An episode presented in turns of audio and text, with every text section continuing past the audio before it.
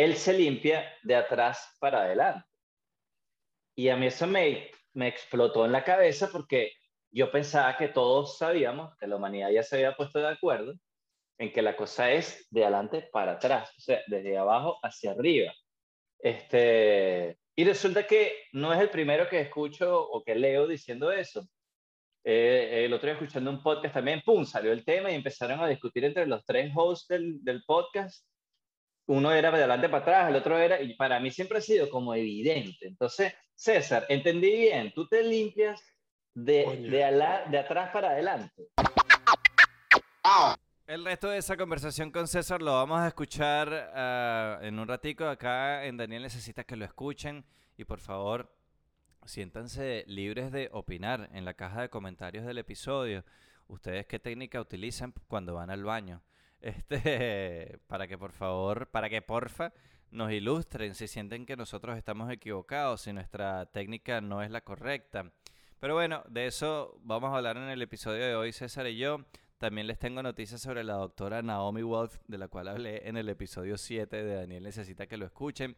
Y también les quiero compartir las respuestas más, no sé si decir respuestas más estúpidas, a un tweet que publiqué sobre un tipo de cliente específico en los restaurantes. Quiero que escuchen y me digan si ustedes son ese tipo de cliente o no, qué piensan y qué piensan de las respuestas que recibí. ¿Y cómo son ustedes en general en redes sociales? ¿Sienten esa obligación de responder todos los tweets que les pasan por delante? ¿O son más bien de los que nada más leen y pasan y pasan y pasan y ya? Yo sé que les debo la reseña sobre el bidet que instalé en mi casa. Yo sé que les debo la video reseña. Eh, hubo gente que la pidió. Si ustedes quieren que yo haga la reseña del bidet que compré para mi casa, que está muy práctico, por cierto, y les puedo tirar ese datazo, escriban en la caja de comentarios y digan si de verdad lo quieren ver. Yo sé que se las debo porque ya varias gente, varias personas varias gente, qué feo, varias personas la han pedido. Y también varias personas me escribieron porque yo he comentado aquí acerca de la procrastinación y cómo me yo sufro de procrastinación todo el tiempo estoy dejando las cosas para después y no termino de concretar y de hecho este proyecto de este podcast lo he comentado acá y por eso es que varias personas me escribieron eh, es un poquito esa lucha contra la procrastinación. Es una idea que yo tenía desde hace años de arrancar un canal de YouTube, pero no terminaba de arrancarlo. Luego el año pasado lo arranqué, lo tuve que medio abandonar, vino la pandemia, todo el rollo. Este, y este año lo retomé y mm, esta temporada, esta segunda temporada, ha sido como una victoria tras otra en contra de la procrastinación. Y hay muchos libros que hablan al respecto, muchos artículos. Y mm, bueno, no todos les sirven a todo el mundo. Entonces sería bueno quizás que entre nosotros los procrastinadores compartamos técnicas y cosas que, nos, que hemos probado, datos para vencer esa procrastinación. Yo, por ejemplo, había entrado en un loop de como de productividad que me estaba yendo muy bien. Estaba grabando episodios del podcast por anticipado. Entonces ya tenía como dos semanas adelantadas listas para publicar me estaba yendo bien con ese sentido, pero estas últimas dos semanas entré en un loop en el que a mi cerebro no le da la gana de hacer nada. Entonces me ha costado, no he dejado de publicarlo, lo he seguido grabando, pero no con tanta anticipación como me gustaría hacerlo y con tanta preparación como me gustaría hacerlo, porque esto, bueno, lo escribo, lo grabo, lo produzco, lo edito, lo monto, lo hago todo yo solo. Entonces hay como que entubarse y, y ser un poquito eficiente con el tiempo. Y a veces me cuesta. Por ejemplo, esto que estoy grabando hoy, lo estoy grabando, hoy es domingo y son las 3 y 35 de la mañana y el episodio sale el lunes a mediodía. O sea, estoy grabándolo menos de 12 horas antes de publicarlo. Así que eh, hasta ahí, ah, pero fue cuando mi cerebro le dio la gana de hacerlo y me puse como meta que no iba a dejar de publicar y no iba a dejar de grabar. Y por eso les agradezco mucho a ustedes que se conecten y que consuman el episodio y que se suscriban y que lo compartan y que hagan una reseña y que comenten eh, los temas que yo aquí hablo y que considero interesantes y que me gustaría compartir con ustedes y que pienso que a ustedes también les puede interesar. Así que ya saben, eso es lo que hay. Pero bueno, así empezamos otro capítulo de Daniel necesita que lo escuchen. También les voy a comentar un poquito mi posición o algo que me vino a la mente y leí un artículo por ahí que me dejó loco con los números de la pelea de Mayweather con, con Paul Logan o Logan Paul, ya yo ni sé cómo se llama ese pana. Este, mm, y quería saber su opinión también. Así que bueno, así arrancamos este capítulo número 10 de Daniel Necesita que lo escuchen.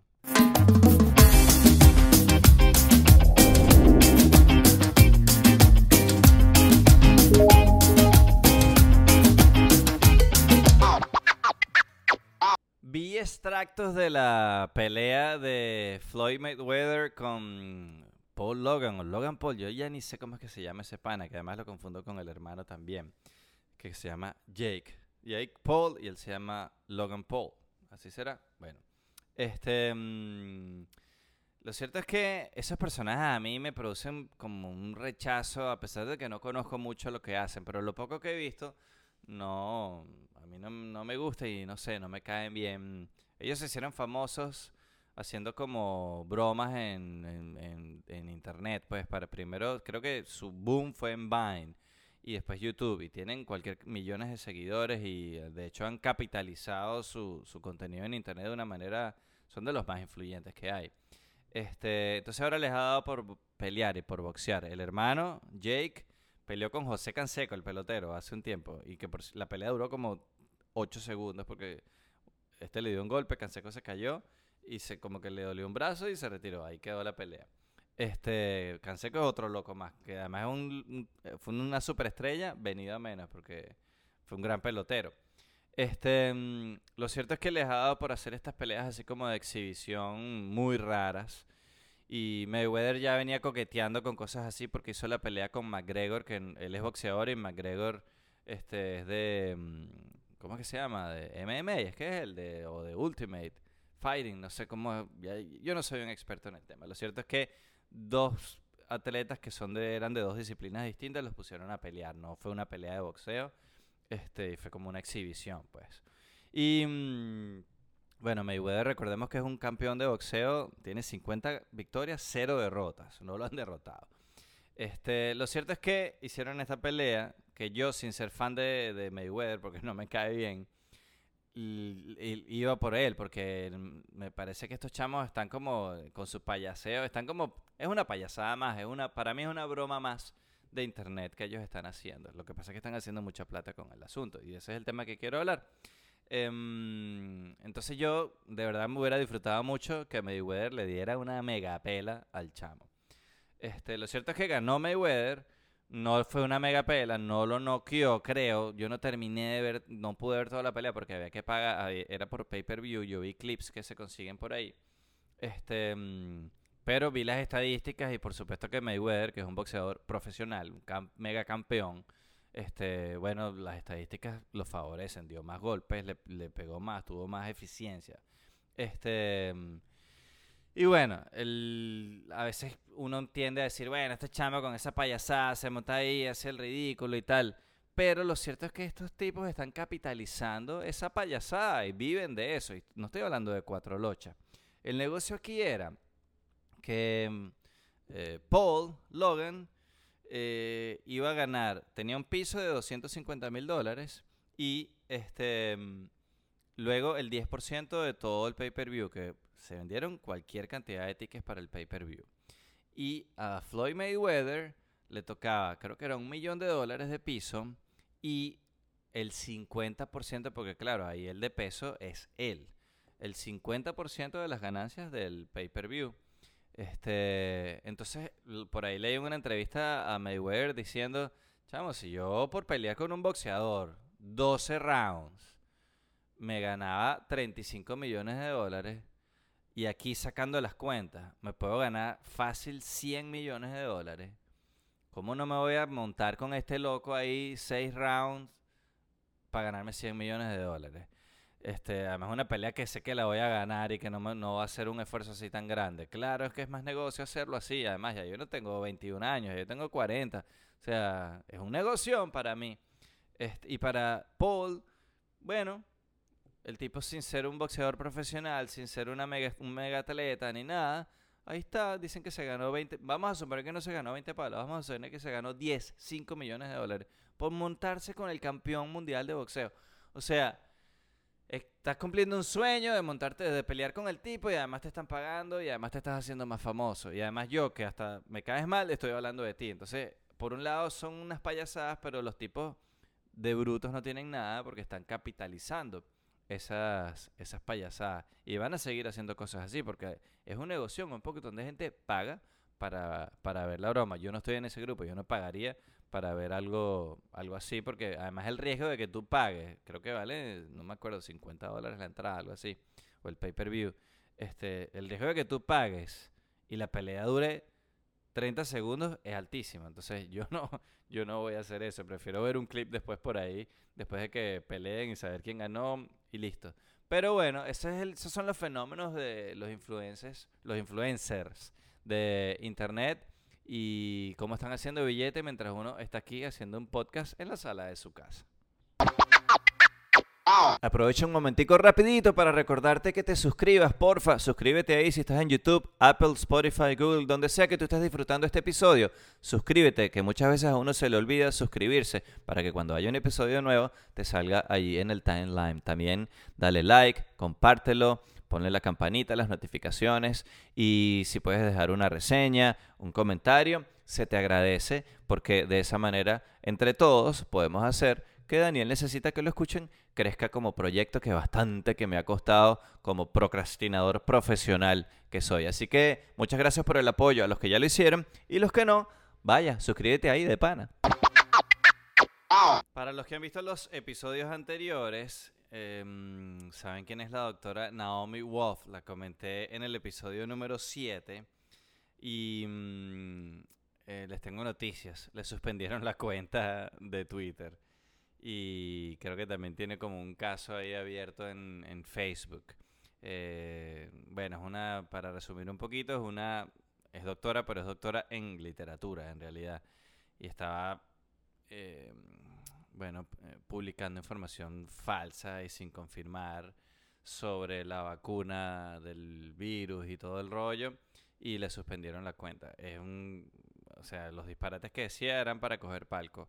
Si quieren echarle un ojito cuando terminen este episodio y no lo han visto, vean el número 7 de Daniel necesita que lo escuchen. Y hoy mmm, quiero comentar este, respuestas que recibí a un tweet que publiqué, ¿no? Yo, como ustedes, o bueno, no sé si todo el mundo lo sabe, yo, mi trabajo del día a día, de lo que yo vivo, es yo soy mesonero en un restaurante. Y muchas veces escribo en Twitter, eh, a veces desahogándome de cosas que me pasan en el restaurante, de cosas que hacen los clientes, de comportamientos de los clientes que no entiendo por qué hacen esas cosas. A veces es simplemente un desahogo, a veces es un chiste, a veces es tratando de educar también a los clientes, porque cuando antes de yo ser mesonero, yo no sabía, no entendía lo que pasaba más allá de, de, la mesa donde yo me estoy sentando. Y ahora que soy mesonero entiendo muchas cosas entonces como cliente hay cosas que yo hacía antes que ahora no hago porque sé que estoy perjudicando a alguien, o al mesonero, o al cocinero, o al bartender, o a quien sea. Entonces trato de ser un cliente más empático y más amable y eso lo he tratado también de llevar al resto de las áreas de mi vida. Yo creo que este trabajo como mesonero a mí me ha ayudado muchísimo a crecer como persona porque, porque yo no había estado en esa posición antes. Y, de, y yo creo que yo no había estado... no, mi trabajo nunca ha tenido mucha eh, relación con el servicio al cliente, con tratar con clientes, con tratar con quejas, con complacer a la gente. Este, yo he, lidiado con clientes, pero a nivel más uno a uno y cuando se está haciendo un negocio de publicidad para un programa de radio, para un programa de televisión, pero nunca había lidiado con clientes, con atención al cliente. Y este trabajo a mí me ha enseñado mucho de las diferentes personalidades que existen, los diferentes comportamientos, las reacciones que puede tener la gente cuando tú dices algo o haces algo. Y también los disparates que, las peticiones locas que puede tener un cliente. Este, y yo comento siempre en Twitter, para los que me siguen en Twitter, eh, lo saben. Y yo acá en el podcast estoy tratando de arrancar también una, una campaña que se llama Dale cariño a tu mesonero, que le estoy tratando de dar mejor forma antes de, seguirla. He hecho algunos textos al respecto, pero mm, eh, le he tratado de dar le estoy tratando de dar más forma, ¿no? Entonces yo publiqué un tweet que decía básicamente esto. Era un tweet muy genérico, no estaba hablando de algo específico, sino un poquito así un tweet al aire, ¿no? Y el tweet decía, hay gente que le gusta en pleno palo de agua sentarse en una mesita de un restaurante, en una terraza, debajo de un toldito, y no le importa que el mesonero vaya y venga cuantas veces sea necesario y se moje y no le paran a eso. No sean ese tipo de gente. Eso era todo lo que decía mi tweet. Bueno, mucha gente se sintió identificada, mucha gente se rió, mucha gente lo leyó y pasó de largo, porque eso es otra cosa que yo, yo siento que he evolucionado en ese sentido en las redes sociales. Este, antes yo opinaba más y respondía más tweets. Y eh, resulta que a veces la mayoría de los tweets no están esperando una respuesta. La mayoría de los tweets son para que tú los leas. Si te gusta, te gustó. Si no te gusta, no te gustó. Y sigas de largo. Eh, hay tweets que contienen una pregunta, hay tweets que abren una discusión, pero la mayoría de los tweets son simplemente un comentario. Claro, tú puedes tener una opinión contraria y responder ese tweet, pero entonces ahí es donde yo vengo. Si tú vas a tener, tienes una opinión contraria, pregúntate primero si sabes de lo que estás hablando, porque si es un tweet genérico y tú te vas a poner a discutir un caso específico, entonces entras en una discusión que no, no era lo, lo que se estaba buscando con el tweet. O no sé, no sé si me estoy explicando lo que quiero decir. Entonces yo, en mi uso de las redes sociales, he dejado de opinar tanto en los tweets de otras personas. Paso de largo. A menos que yo realmente sienta que tengo algo que agregar. O a menos que lo que está diciendo realmente me parece algo que yo... Eh, es de un tema que yo manejo. Y le puedo decir, mira, yo creo que tú estás equivocado por esto y por esto. Este, pero si no, bueno, lo leo, lo disfruto, si me gusta le doy like y sigo de largo. Este, mm, entonces pasa mucho que la gente quiere como discutir con uno y pelear con uno y no entienden exactamente lo que dice el tweet, están agarrándose o, entran en un tema muy específico con un tweet que fue muy genérico, así, tirado al aire, o empiezan a criticarlo a uno sin saber lo que uno hace. Entonces, este, les voy a leer alguna de las respuestas. Claro, hubo mucha gente, hubo muchos mesoneros que leyeron el tweet y se rieron y dijeron es verdad y ta, ta, ta. Pero, por ejemplo, yo recibí esta respuesta que dice, qué mantequilla. Si quieres le dices al dueño del restaurante que cierre los días que llueve, búscale la vuelta. Y si yo soy tu cliente, te doy el doble de propina. Bueno, normalmente los que piensan así y dicen eso, que ellos van a dar el doble de propina, normalmente son gente muy pichirre. Entonces ellos pensaban dar un dólar de propina y ahora como está lloviendo y te hice ir mil veces en pleno huracán, te voy a dar dos dólares de propina. Coño, qué chévere, me hiciste el día, dos dólares completicos para mí. Ese tipo de gente normalmente eh, son muy malos propineros. La gente que es buena propinera no anda ofreciendo buena propina. Em, aquí hay otra respuesta que dice, ¿y entonces por qué no cierran? Otra vez, tú no sabes de qué restaurante está hablando, tú no sabes en qué condiciones climatológicas, cuál es la temporada del año, si es un país con cuatro estaciones, tú no sabes de lo que estás hablando. Tú simplemente tiras ese comentario así.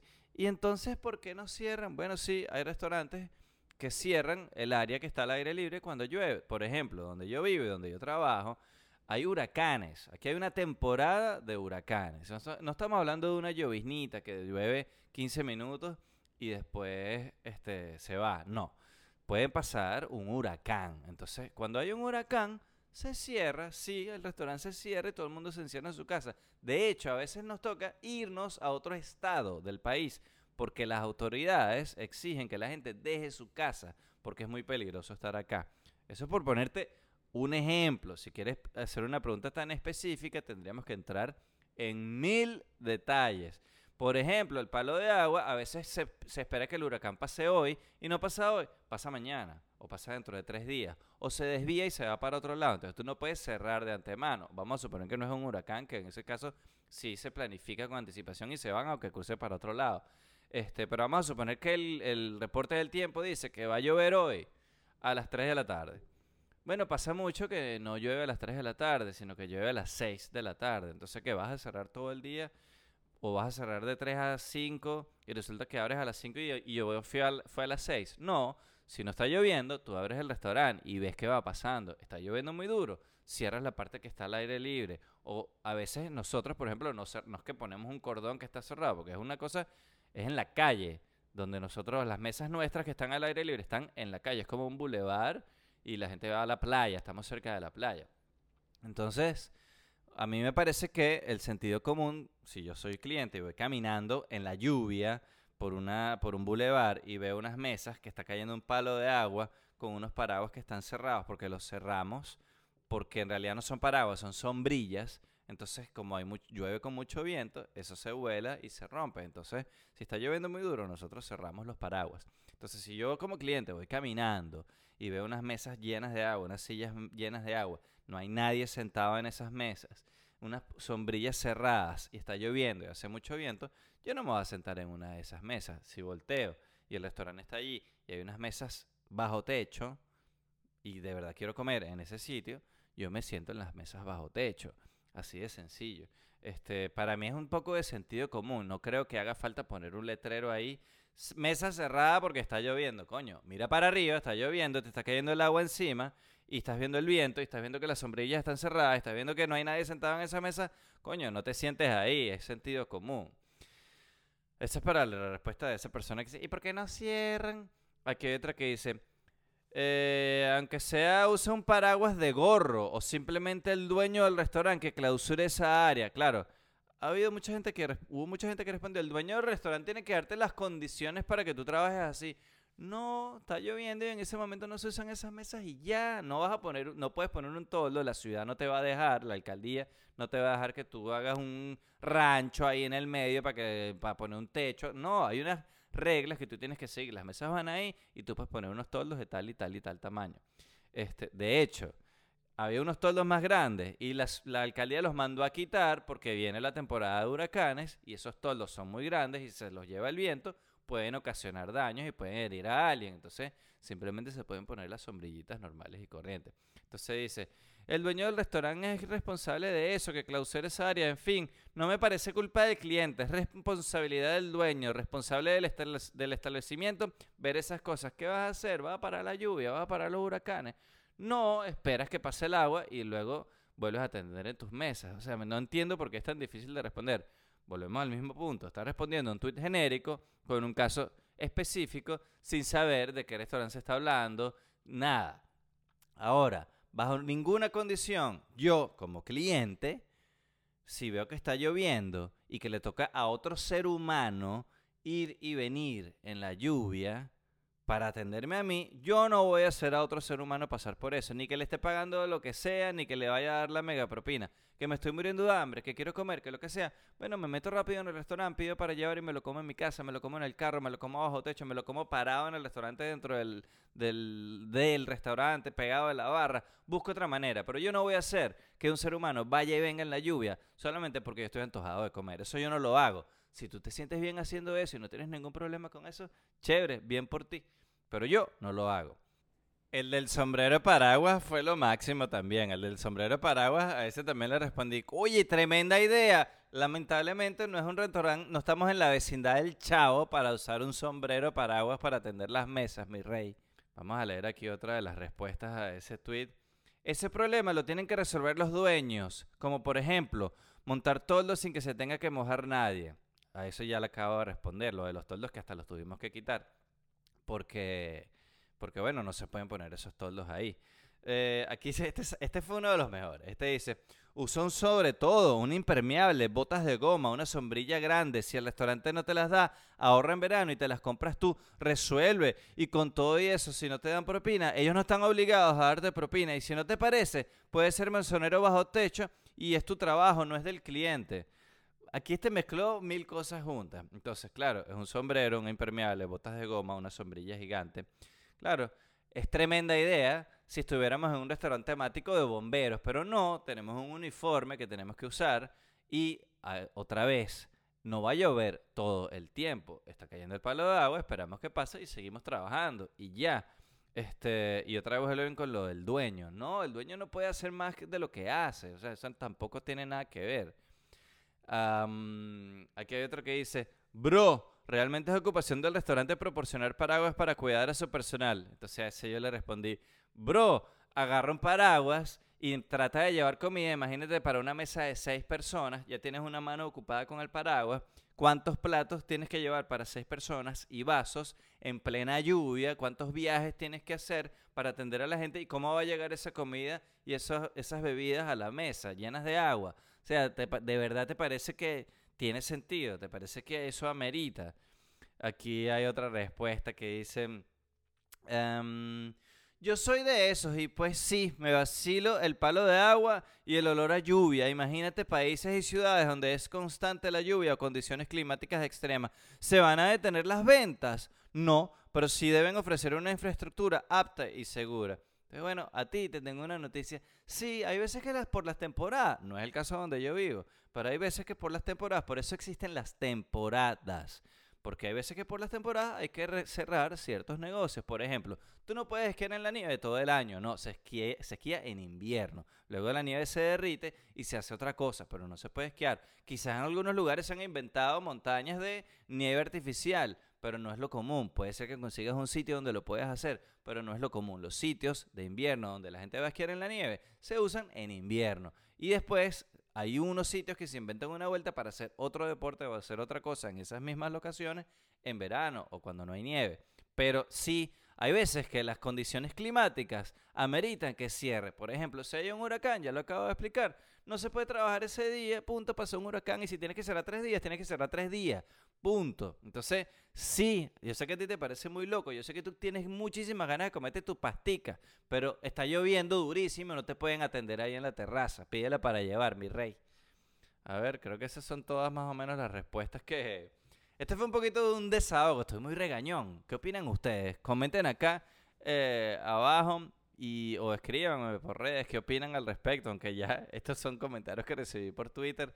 Pero, mm, no sé, a veces me parece que la gente quiere entrar como en una discusión de gratis con alguien que no conocen y que no saben exactamente de qué es de lo que se está hablando y tienen una opinión así como, no sé, creen que son unos expertos en el tema. Pero bueno, así son las redes sociales también, ¿no? Entonces, bueno, quiero saber su opinión, los que están viendo este o escuchando este episodio del podcast. Este, ustedes son así, ustedes son buenos clientes, ustedes se ponen en el lugar del mesonero, del cocinero, del que recoge las mesas, del que lleva la comida a las mesas, o no les importa y el cliente siempre tiene la razón. ¿Ustedes son de los que piensan así? Escríbanme por favor en los comentarios. Ahora les quiero compartir esta conversación que tuve con César Aramis, humorista, escritor venezolano que está en Argentina Acaba de sacar un libro, por cierto, que se llama Cicatrices. El link está en la descripción de este episodio. Si lo quieren, está gratis. También pueden dar una propina o ustedes elegir el valor de lo que quieren pagar por el libro, pero si quieren pagar cero, lo pueden bajar, está totalmente libre. Ahí en el link está la manera de comprarlo. Este, sería bueno si lo van a hacer, dejen por lo menos un dolarito ahí, que no hace daño, no enriquece ni empobrece a nadie. Si no tienen, léanlo porque está bien eh, disfrutar el contenido que él está haciendo y, bueno, eso lo beneficia a él porque es más gente leyendo un, libro en el que él invirtió mucho tiempo e hizo un gran esfuerzo para compartirlo con, el resto de nosotros. Entonces, en esta discusión que eh, se originó en Twitter entre él y yo, y lo llamé para conversar ese tema, es un tema de vital importancia para la raza humana. Y es el siguiente. Uno los, nosotros los hombres, y también las mujeres pueden incluirse en esta discusión si quieren. Lo que pasa es que los hombres en este caso tenemos un obstáculo extra. Eh, cuando uno va al baño a hacer número dos, uno se limpia de atrás para adelante o de adelante para atrás. Uno se limpia sentado o parado. Todo eso lo discuto con César Aramis. Aquí en Daniel necesita que lo escuchen. En estos días eh, tuve una conversación con, con César en Twitter porque no sé de qué tema estábamos hablando y en, un, en una respuesta que él me dio, yo entendí que él es de las personas que cuando va al baño a hacer número dos, él se limpia de atrás para adelante.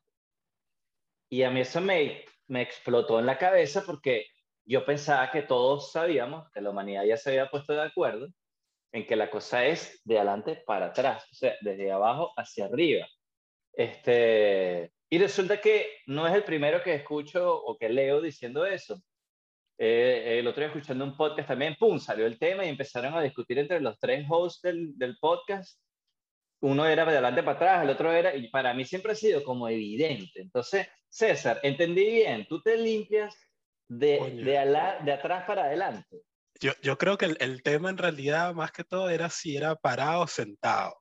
Ese era, no, ese era... era... esa, esa, variante la metiste tú al final, pero la discusión original era de atrás para adelante o de adelante para atrás. No, no, no, yo pu puede que alguna vez haya intentado de, de atrás para adelante, pero, pero creo que la, la, la, forma como, como Dios lo quiso es de adelante para atrás.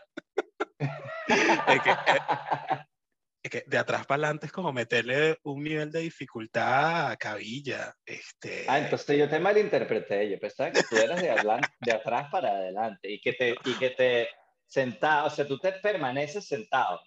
Claro, claro. Ok, hasta el final, hasta que ya estás limpio. Hasta el momento en que digo, ok, ya basta, estaba pasando papel, me tengo que ir porque tengo una reunión del trabajo en este momento.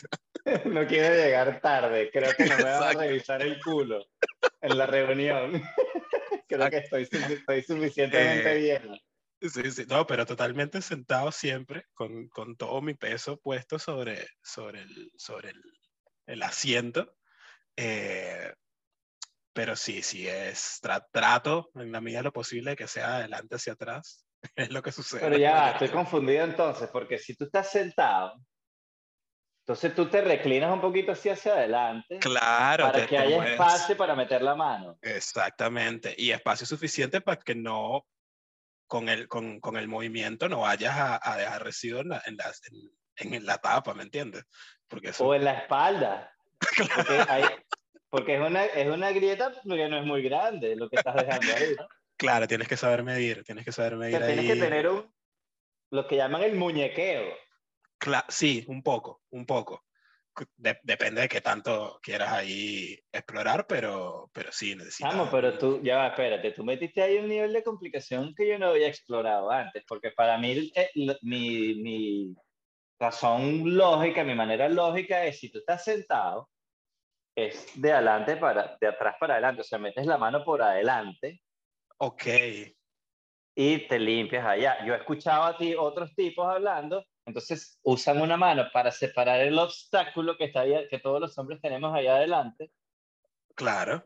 Y meten la otra mano con el papel y de atrás oh. para adelante. Vera, pero eso, eso me parece más complicado, pero ahora entiendo por qué hay gente que se echa talco.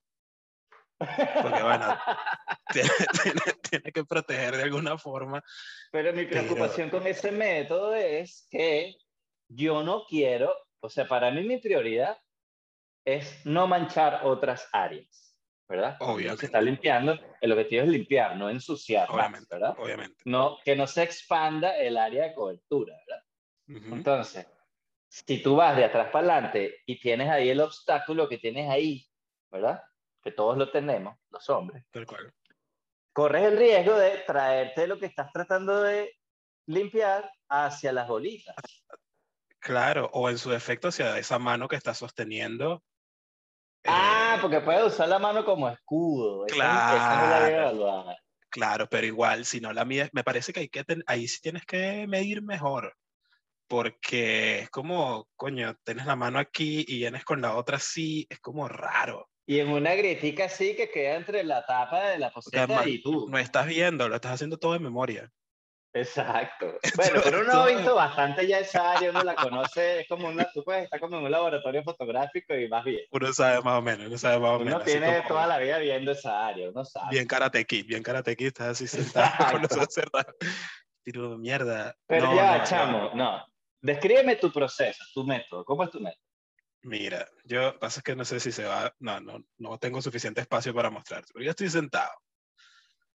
Termino con, con la pujadera, ¿sí? Y, y nada, agarro, agarro mi, mi, mis elementos y me muevo hacia adelante. Un pelo. Okay, para abrir espacio. Claro, lo que te decía, tienes que tener espacio para pasar. Por Cosa que ya me parece un riesgo, ojo, porque entonces lo que tienes adelante, que está colgando hacia adentro, me imagino que lo dejas hacia adentro. ¿no? Claro. Corres el riesgo de estripártelo con la tapa. Si, si sufre, si tienes las piernas débiles o, a, o, o tiene un calambre, una vaina así, ¡pum! Corres el riesgo de ahorcarte. Coño, no, pero allí también uno, uno va aprendiendo como a ver cuál es la distancia. Entonces, ojo, no sé qué tanto lo recomiendo en baños eh, públicos. Ah, no, no, es, es, contraindicado. Esto es, es, que, ya hacer número dos en baño público está contraindicado. Coño, me, me, he visto, me he visto en situaciones, pero... Yo también, pero es una emergencia. Claro, obvio. Está contraindicado, uno lo debe evitar a todas cosas. Preferiblemente no. O sea, preferiblemente en, eso, en eso sí estamos de acuerdo. Ok, ok. Eh, pero bueno. espacio, ok. Te, te, te, te, inclinas. Es más, es más inclinarse, sí, inclinarse. Eh, pero eso queda, hay, hay un espacio ahí donde eso queda como en, en el aire. O sea, no, no, necesariamente, no necesariamente corres riesgo de, de ahorcamiento ni nada. O capaz yo tengo un problema. No, perdóname, déjame ver si estoy entendiendo bien. Cuando tú estás sentado en la posteta, la base del miembro está del lado de arriba, del lado de afuera de la poseta, ¿cierto? Ah. Y la punta queda adentro. Claro. ¿Cierto? Así me imagino que lo hacemos todos. Entonces, si tú te inclinas hacia adelante para dejar espacio atrás para el proceso de limpieza, no estás dejando espacio entre tu, no sé cómo llamarlo, barriga o la base de la barriga, el abdomen y lo que está más un poco más abajo, y la tapa, o el borde de la poseta, ¿cierto? Para mí, yo, en, mi, en, mi, mente yo lo estoy viendo así, estás ahí en el, al borde de la vista. Coño, lo que pasa es que no es tan, yo creo que el tema es que uno tiene más espacio ahí, o sea, atrás de lo que uno cree. Y además, lo importante destacar, te estás inclinando un poco hacia adelante. O sea, ya estás en una posición de riesgo. Es, es una posición eh, que esto sí te lo voy a aceptar, es una posición que no es para nada agradable para momentos de emergencia o eh, momentos de urgencia. Y tienes que estar eh, físicamente apto, porque es lo que te digo, si te da un calambre en ese momento y pierdes la fuerza en una pierna, se enreda. Claro, si, si te lanzaste una de esas largas que se te durmieron las piernas, ahí se pone complicado, se pone complicado. Este, pero, pero, coño, es que no sé, yo no lo veo tan complicado, chamo. Eh, ok, entonces tú te sientas, te inclinas hacia adelante. Me inclino hacia adelante. atrás, envuelves tu mano. Claro, claro. Dependiendo del momento del mes, más generoso que otro, porque hay veces que, bueno, ya no alcanza para estar botando tanto papel así. Bueno, y... tú sabes que yo no uso papel y después te voy a contar el, el, el upgrade que hice en mi vida. y me fui un nivel más allá, pero te Me interesa, me interesa. Eh, nada, bueno, haces la, eso sí creo que es universal, no importa la posición, que es ir limpiando y chequeando. Pero de, tú, tú haces el primer contacto abajo y arrastras hacia arriba. Exacto, exacto. Eh, ubicas en la parte abajo lo que vendría siendo el perineo, más o menos. El nie. Exacto. Pero no el nie porque no quieres ensuciar el nie. No, no, no, no, no, no, no. Eso lo usas como referencia. ahí. Ese es, el, ese, es el, ese es el tope. Una de memoria sabe dónde empieza y eh, dónde termina. Obvio, obvio, obvio. Y, y, traes para atrás, trágate. Y con ese, mismo, con ese mismo movimiento sacas. Ok, ok. Con el mismo movimiento limpio. O, importante, tú reusas esa tanda de papel, haces varios toques, o haces así y pasas al siguiente. No, no, no. Y el ambiente, no. Hay que... hay, que, hay que reusar, hay que reusar. Claro. Pero tú ves, tú ves, como dice el conde, tú ves la factura, a ver cómo claro, vamos. Claro, sí, sí. Este, Esto es un termómetro que te dice que cómo va, ¿no? Claro, como cuántas, cuántos pliegos te quedan. Exacto. ¿Cuántas rondas más te quedan? Y entonces tú no te paras hasta que lo que ves ahí en la factura sale totalmente blanco. Exactamente. Exactamente. Oh. Ese es el punto donde ya yo digo, es momento. Bueno, tu método no es tan distinto al mío.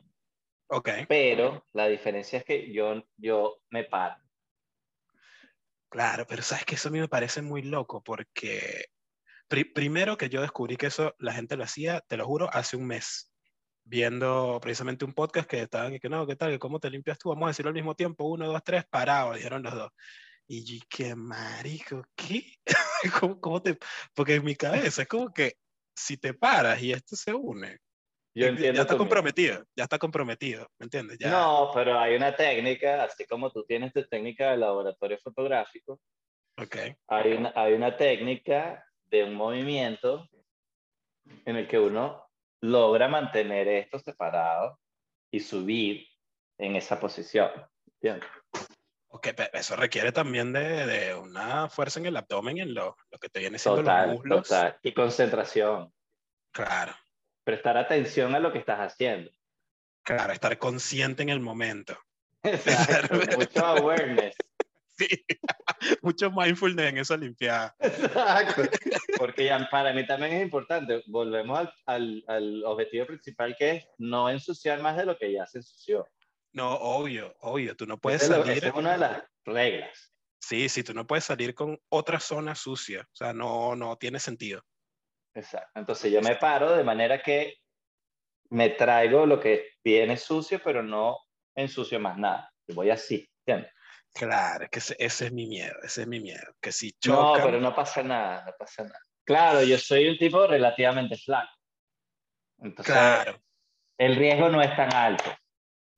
Obvio, obvio. O sea, si tú, si El tú haces fuerza, digamos, tu- tus glúteos se mantienen ahí. Claro. No, no. Entonces yo voy Y bien, subiendo en esa Pero, te- posición. pero estiras completamente las rodillas. Bueno, ahí hay, ahí hay un, disculpen, no sé si, la, si voy a salirme del plano, pero hay un movimiento tipo pasarela que es importante. Yo no había programado que se, pensé que me iba a ver de aquí para arriba y tengo unos chores que son casi que una pijama, pero uno hace un, tú sabes, el, Ok, ok. ¿entiendes? Para abrir Sí. el espacio. Claro, claro, claro, claro. ¿entiendes? Wow. Esto es importante, esto es importante, porque es una técnica, es como un baile que tú estás haciendo. Sí, no, ¿entiendes? no, es una coreografía, es una coreografía. Pero entonces, esa, esa técnica hace que sea mucho más difícil y que esté mucho más contraindicado hacer en un baño público, porque si vas en uno de esos que son un cubículo muy chiquito, Total, total. No tienes cómo levantarte, cómo hacer el, el, po- la- el paso.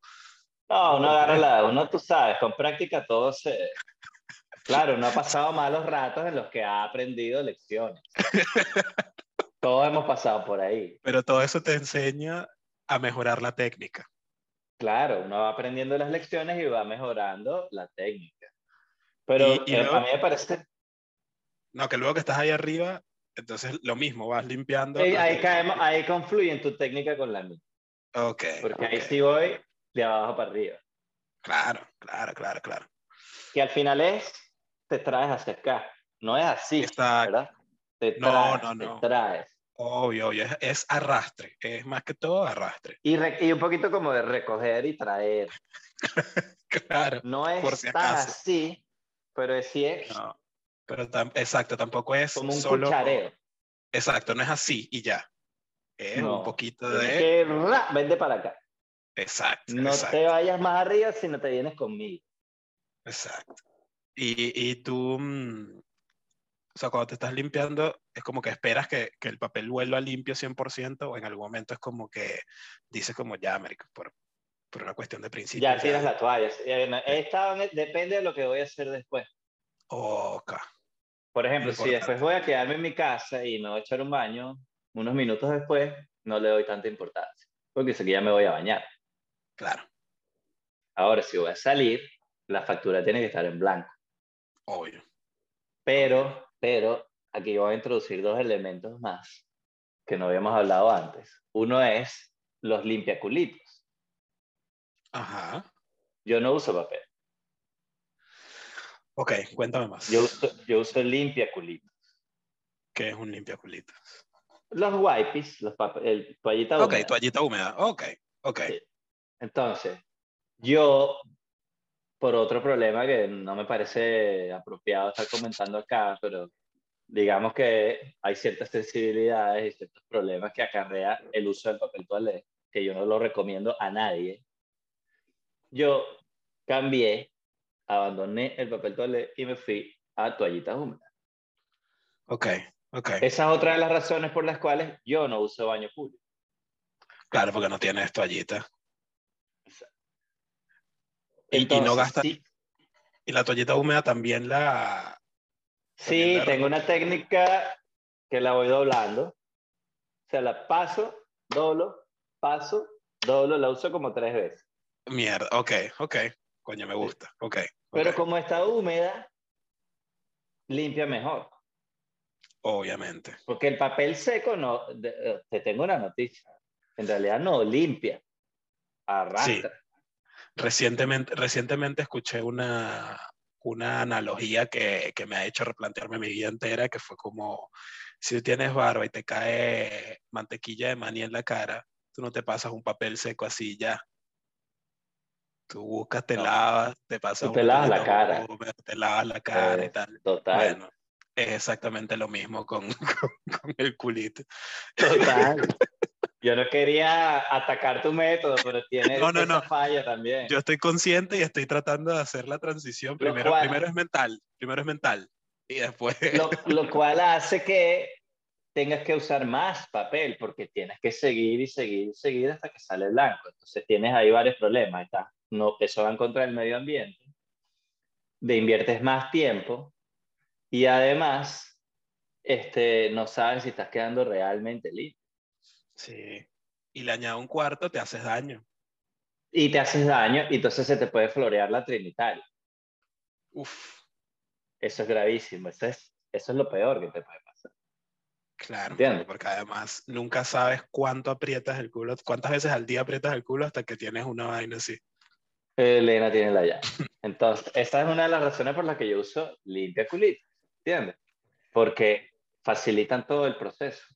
Pues de hecho, cuando no tengo limpia culito a la mano, que siempre tengo, es una de mis prioridades en la vida, este, eh, utilizo la técnica de mojar un poco el papel. Mm, sí, sí, estaba ahí, estaba ahí. Estaba ahí y de facilita verdad, mucho el proceso. De verdad es una, una diferencia importante que todo el mundo debería experimentar en algún momento, El honestamente. problema sí. es que cuando mojas el papel, entonces se desmenuza. el Es- se, hace, se hace más Entonces, frágil. ahí viene la creación o la formación de las perlitas de sabor, Ok, ok. que no las queremos, que no las queremos. No, no, porque además también pueden ser dolorosas, Total. Y, y están sucias. obviamente. Están húmedas y sucias. Entonces puede ser peor el remedio que la enfermedad. Es todo lo que no quieres. Es todo lo que no Perfecto. quieres.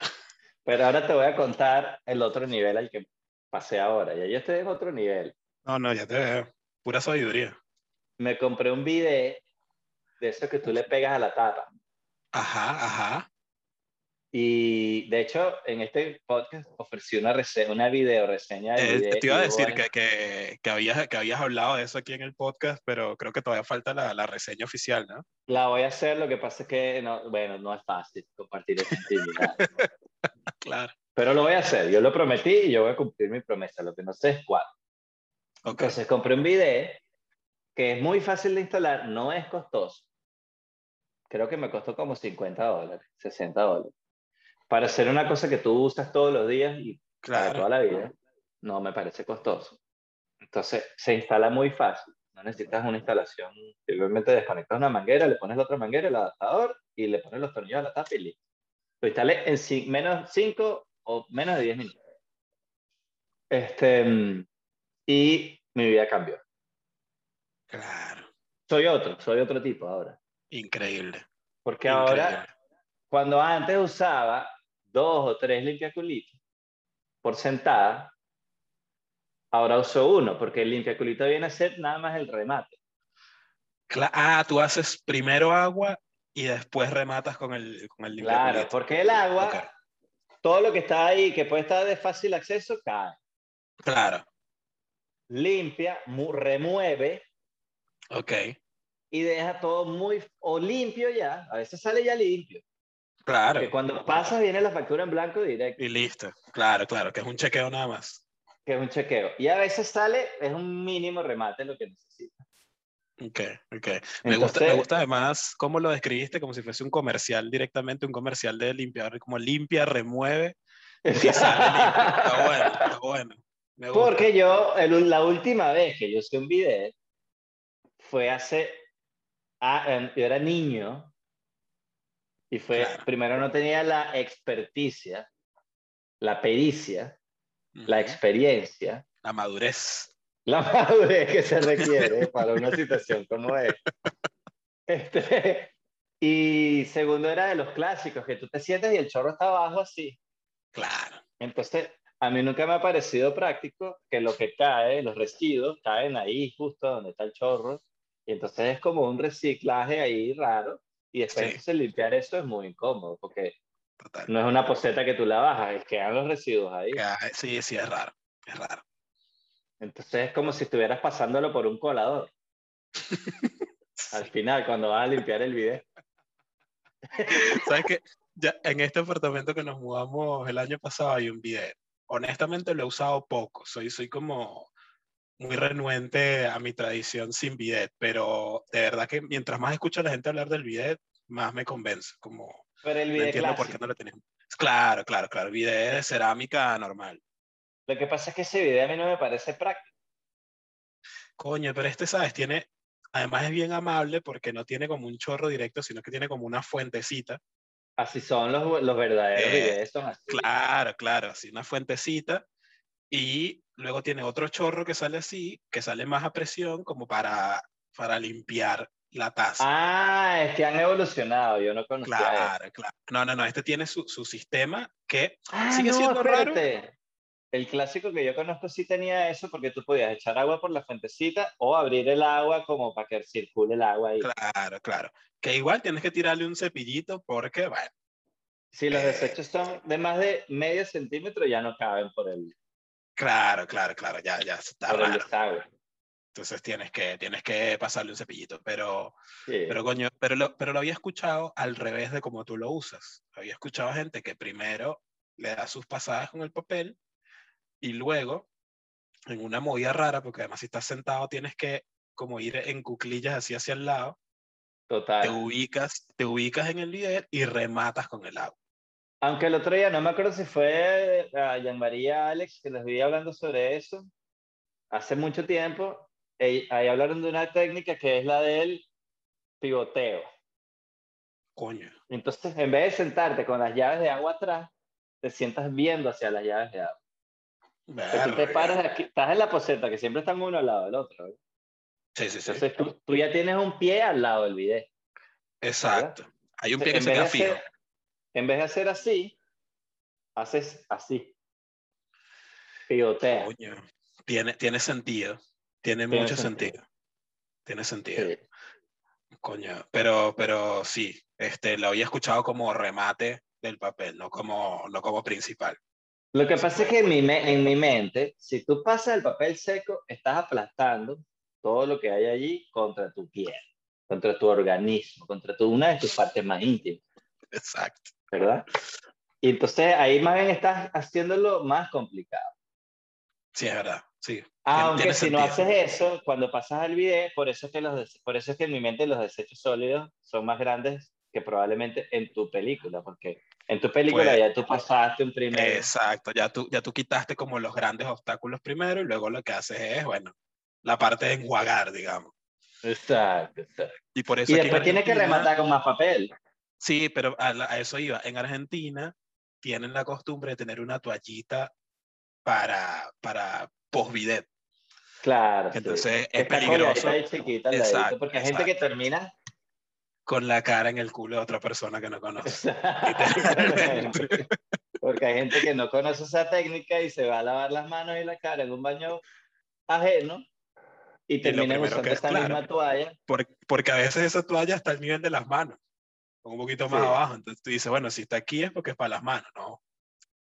No, no, no. Es Y peligroso. también hay, hay que tengo, yo nunca he vivido con mujeres, pero he oído cuentos de mujeres que también tienen una toallita cuyo propósito es, bueno, para ellas, pues, para cuando hacen pipí. Mierda, eso yo no. Yo he vivido con bastantes mujeres, creo yo. Casi toda familia. Ah, bueno, yo viví con mi Eh. mamá y mi hermana, pero no compartíamos el baño. Compartíamos el baño. Ah, bien, bien, bien. Eh, no, yo, yo viví con varias, mamá, tía, abuela, prima. Eh, estaba hablando de pareja, pues. No, ni, ni a ellas ni a mi novia actualmente les he visto ese, ese artículo. Porque un día escuché ese cuento, lo mismo que estábamos hablando de ir a la cara con la toalla que no es para eso, con ese fin. que no está ahí para eso. No. Hay que, hay que, hay que ponerle etiquetas. Este video que te digo, que pones en la tapa, además tiene, o sea, si sale el chorro así para arriba, y entonces tú tienes un controlcito ahí que tú puedes como apuntarlo un poquito más adelante, un poquito más atrás. Entonces tú puedes ir ahí jugando con la perillita. Y además, como a veces puedes, puedes salpicar algo para abajo, el mismo problema que teníamos con el video clásico, que es que los desechos sólidos pueden caer ahí. Bueno, algo le puede caer a ese cosito que tira el agua. Claro, claro. Entonces, tiene otra, si pones la perilla para el otro lado, la pones en reversa, el agua sale hacia abajo así por el, por el bichito como para limpiar lo que, para limpiar, algo ahí. o sea, me, me, parece increíble eh, eh, las aplicaciones de la ciencia para ese tipo de cosas, de la ciencia y la ingeniería y la tecnología. A mí, a mí me parece, yo nunca dejo de maravillarme cuando alguien pone sus ideas y su inventiva para lograr resolver un problema de la manera más sencilla posible, porque Tal cual. a veces el ser humano tiende a, bueno, sí, le ponemos un chorro aquí, luego le ponemos otro chorro acá, entonces tres llaves de agua caliente, bueno, pero entonces tienes que comprarte un baño de mil metros cuadrados para que quepa todo eso. Este, no, no, no, vale, ya va, espérate, ponemos una, una sola manguera aquí y el chorro si lo pasa para aquí sale por aquí y si lo pasa para acá sale por allá. Ya. Listo, listo. Listo. Y lo instalas es lo mínimo, ¿Qué es lo mínimo que necesitas para resolver este problema? Un, dos, tres, ya está. Exacto, total. Porque, por ejemplo, hay otro invento que yo te voy, a, comentar aquí que a mí me parece genial, que yo uso, que es para afeitarme en la ducha. Ok. Es un espejito de eso, donde uno se afeita en la ducha. Pero ¿qué problema tienen normalmente esos espejos? Que se empañan porque tú te estás bañando con agua caliente y afeitando con agua caliente y el espejo se empaña, entonces no te puedes ver.